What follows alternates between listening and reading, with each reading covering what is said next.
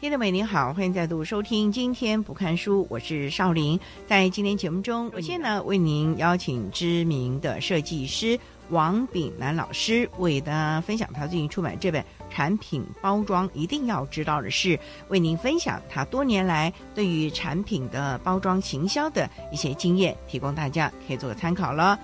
今天为大家邀请到的是风和文创的作者王炳南先生，王先您好。哎，主持人，各位听众，大家好。今天啊，特别邀请王先为大家分享他最近由风口文创出版社出版这本《产品包装一定要知道的事》，捡到设计老师的笔记本。什么叫笔记本 呢、笔记本，哦，笔记本。哈哈 哎呦， 哎呦，年轻人比较，哎，原好来玩一点如此 啊！那老师你自己本身是还是产品化妆师哦？是嘿，呃，你是从事产品设计吗？对，应该是我的，我们这个职业算是包装设计啊、那哦它是架构在商业设计里面的一个专属的包装设计工因作为它不是那种工业设计的啊，种不是，那是产品设计，哦产品设计。那在那个包装设计领域里头，它比较多一些要有品牌的故事。现在很多网红很喜欢讲故事。对，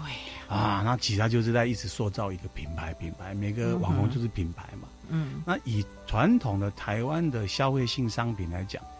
我们知道品牌就是所谓什么乖乖啊、孔雀香酥碎啊，嗯啊、什么那个麦香台奶湾茶，本土哎的，这个就是我们所谓品牌嘛。哦，那它品牌品牌被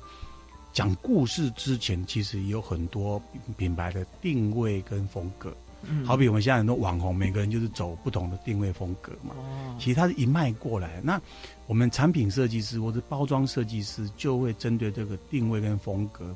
去把嗯包装呈现出来，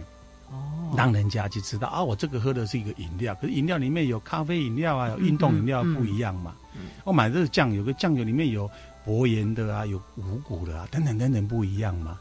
那哦，我们就是要把它再分清楚，让消费者在货架上面很容易快速的拿到他要的东西。所以就是外包装嘛，对，应该一哎这定要个很醒目而且要很精准，哦嗯，很精准哦是是，你不精准，你虽然酱油大家都喝酱油，那买酱油就乱了套。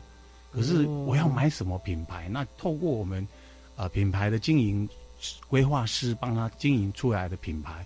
那对甲方我们所谓讲的顾客来客户来讲的话，嗯觉得哎、诶那我找这个设计师他到位，很快速把我商品卖掉。那我们就是在做这样的专业的一种整理跟呃规划的动作。问王老师，嗯大概通常啊，你从就是所谓的这个顾客端，到你能够发想出来，嗯然后跟他说了个半天的故事，嗯，啊，到底多久才能够设计出一个哎大家都满意的最后定案的一个产品？